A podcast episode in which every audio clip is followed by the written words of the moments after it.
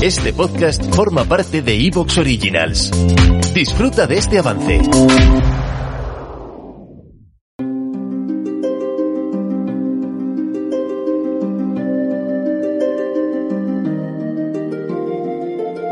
En Claves de Leyenda, con Ana Colmenarejo y Álvaro Anula.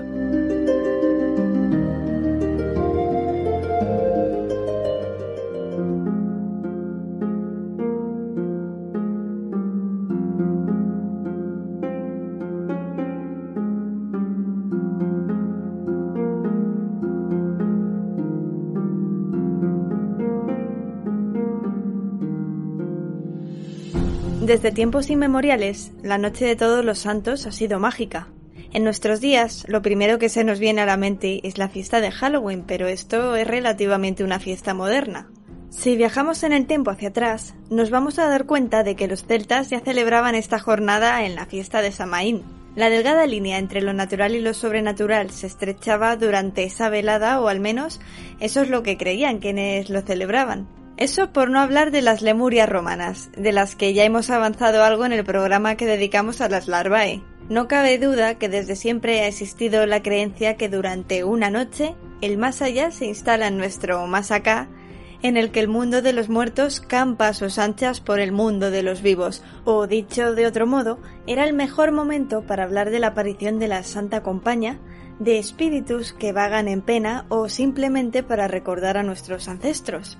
Pero claro, llegados a este punto se me viene a la mente una pregunta. ¿Qué ocurre más allá de nuestra tradición occidental? ¿Se celebra también esta fiesta?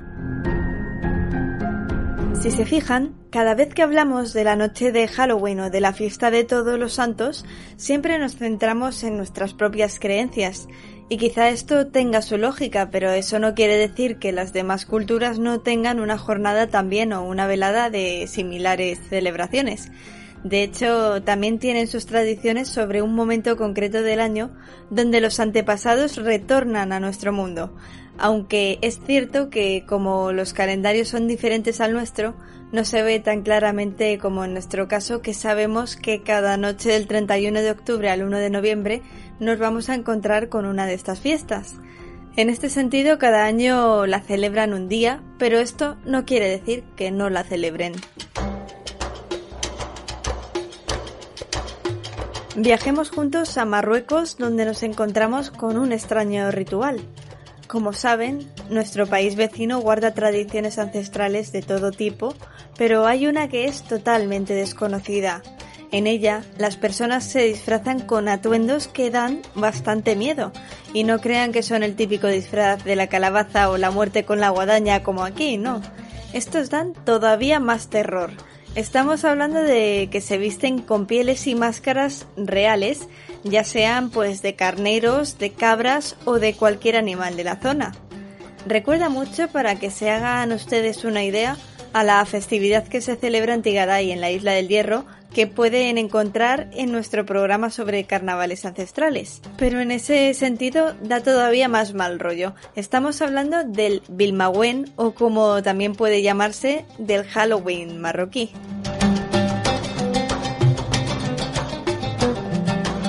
En Enclaves de Leyenda analizamos el Bilmawen y todo lo que tiene que ver con esta fiesta popular tan única en el mundo. Y lo hacemos, como no, con Álvaro que ya se encuentra por aquí.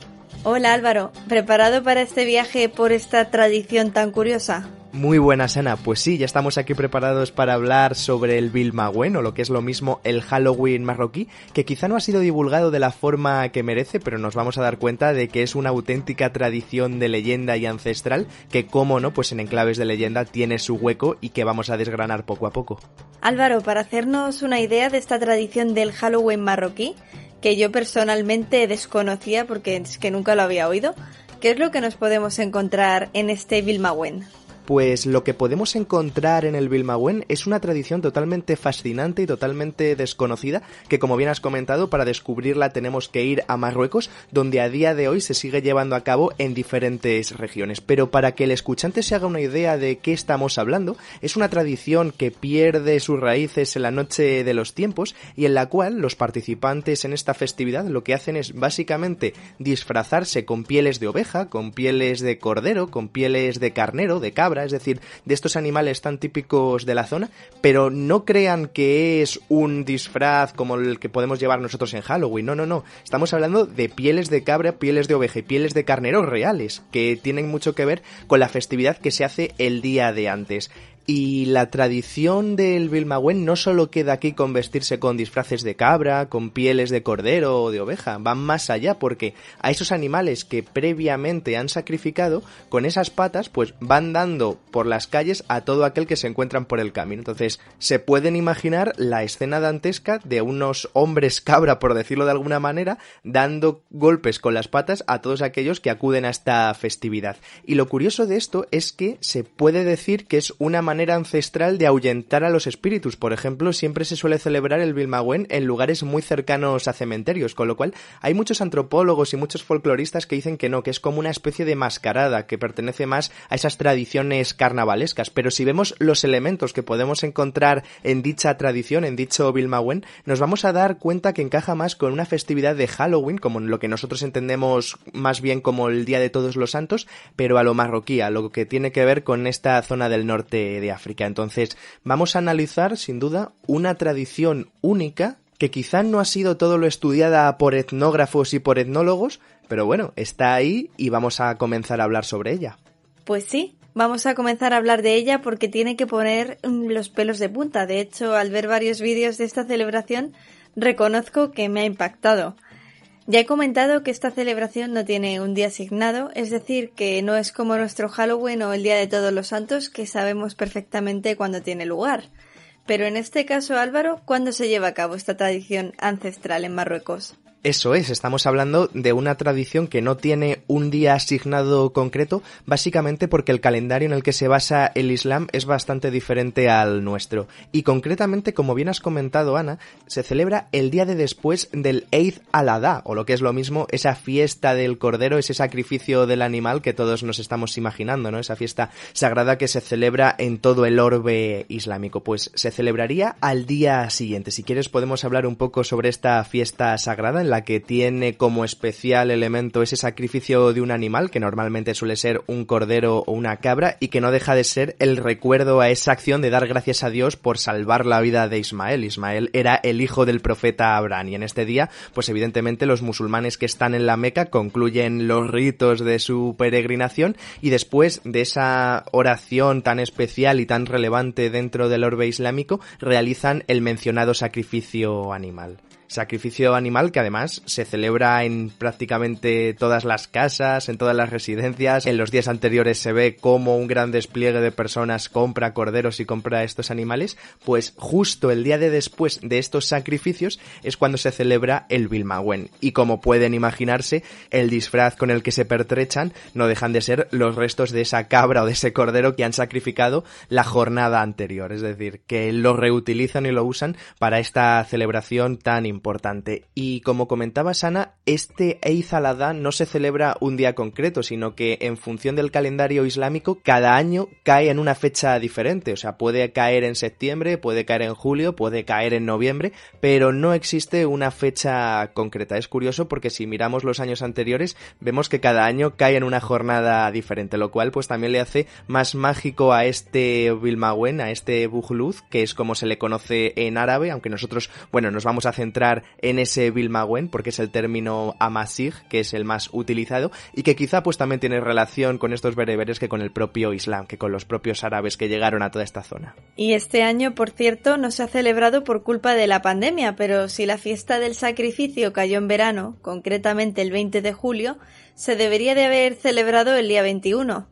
Y por otro lado, mencionas también antes, Álvaro, que el Vilmagüen se parece mucho a esos carneros de Tigaday de los que hablamos largo y tendido en su día con Pablo Vilas Delgado, que conocía muy bien esta tradición de la Isla del Hierro. Y en ese caso tampoco se sabía muy bien dónde se encuentra el origen de esa tradición de vestirse de carnero.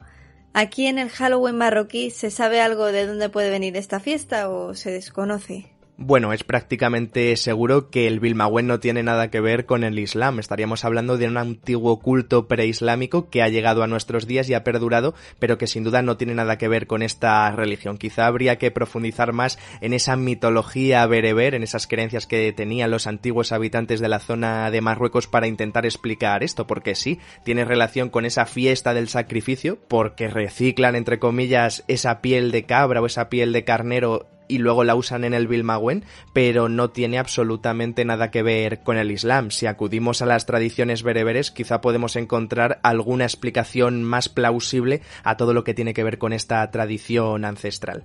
Si se me pregunta mi opinión, pues mi opinión es que posiblemente tenga que ver con algún culto a Aries, esta divinidad tan famosa en la antigüedad. Por ejemplo, los antiguos libios, que además eran los antepasados de los bereberes contemporáneos, los bereberes que podemos encontrar a día de hoy en Marruecos, que también pues adoraban a esta divinidad, que era muy parecida al dios Amón, ese dios carnero que era adorado por los egipcios, pero también por los libios, que cómo no, para rendir pleitesía y rendir culto a esta divinidad, a Aries o al dios Amón, evidentemente tenían. ¿Te está gustando lo que escuchas? Este podcast forma parte de Evox Originals y puedes escucharlo completo y gratis desde la aplicación de Evox. Instálala desde tu store y suscríbete a él para no perderte ningún episodio.